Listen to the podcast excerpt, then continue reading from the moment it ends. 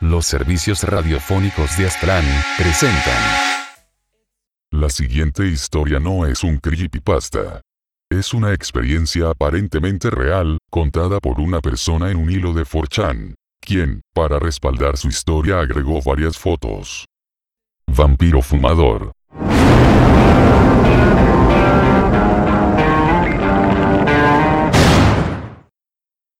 El refugio.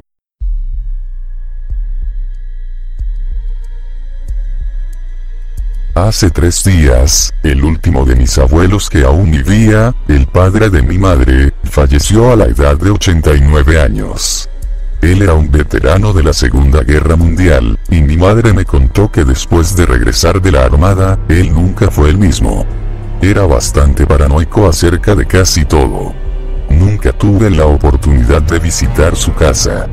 En 1965, su esposa, mi abuela, murió de forma repentina sin ninguna explicación aparente.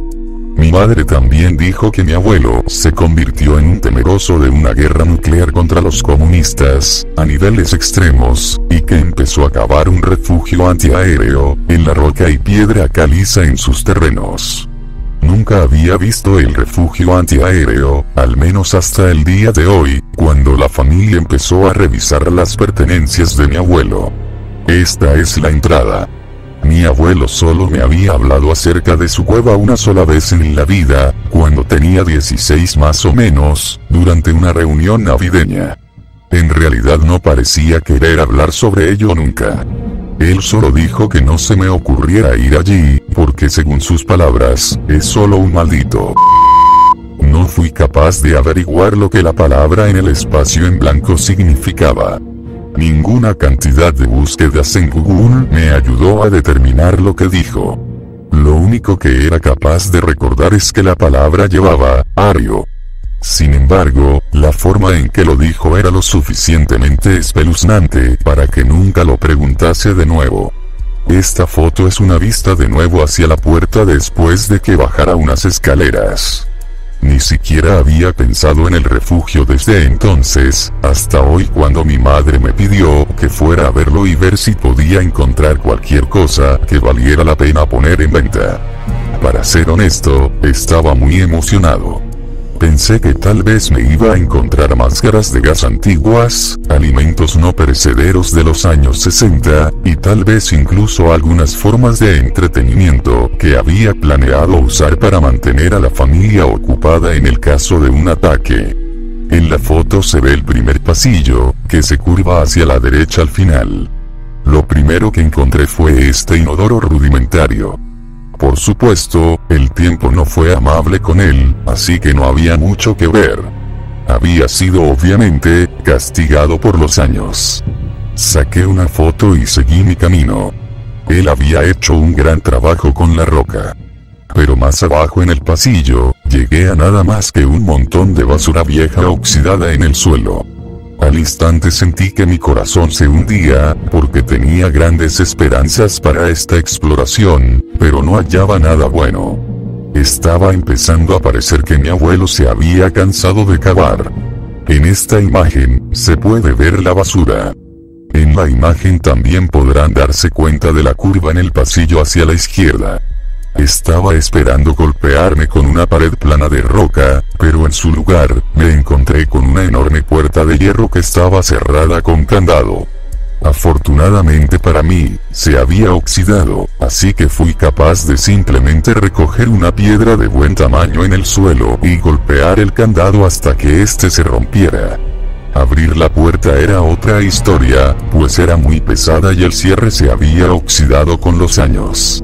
Encontré una pala entre el montón de basura y usé toda mi fuerza para abrirla con una acción de palanca. Esta foto la tomé después de que conseguí abrir la maldita puerta. La única cosa allí era nuevamente otro pasillo que terminaba abruptamente en el lugar en donde mi abuelo había dejado de cavar. Pero había una puerta a la derecha. La abrí y el interior de esta habitación se veía más como una caverna que un refugio antiaéreo. Al mirar alrededor, me di cuenta de este maldito tallado en la piedra. Al principio pensé, oh, no es gran cosa. Tal vez venía aquí a rezar o algo así. Pero fue entonces cuando empecé a notar que había más esculturas. De repente, vi esta cara, tallada en la roca. Había caras en todas partes. En serio. Era como si hubiera un montón de rostros fantasmales mirando hacia abajo en esa habitación. Aquí hay otro ejemplo. Me di cuenta de que mientras que el anterior parecía ser un rostro suave, femenino, esta era una cara enojada, como la de un hombre. Había probablemente seis o siete. Todas fueron talladas en las paredes, como si estuvieran frente a esa cruz tallada, como si estuviesen adorándola o algo así. Y entonces vi esto. A diferencia de todas las demás esculturas en esta sala, que eran caras, esta tenía la clara intención de ser un cráneo. Parecía fuera de lugar, ya que sentía que el resto de la habitación tenía connotaciones religiosas. Porque había un cráneo, bueno, encontré algo más. Se me ocurrió mirar hacia el suelo por debajo de la escultura del cráneo, y allí, en un montón de escombros de hormigón, había un hueso. Y no era un hueso de venado. Eso era claramente un hueso humano. Mi corazón latía con fuerza fuera de mi pecho.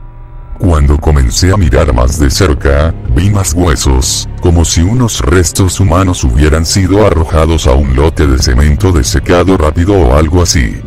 Entonces, puedo jurarles que oí una risa tranquila desde la esquina de la habitación.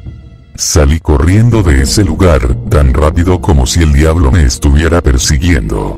Corrí todo el camino fuera de la vivienda, y todo el camino de regreso a casa. Más tarde, después de una cierta recuperación, finalmente me di cuenta de la palabra que mi abuelo me había dicho. Osario.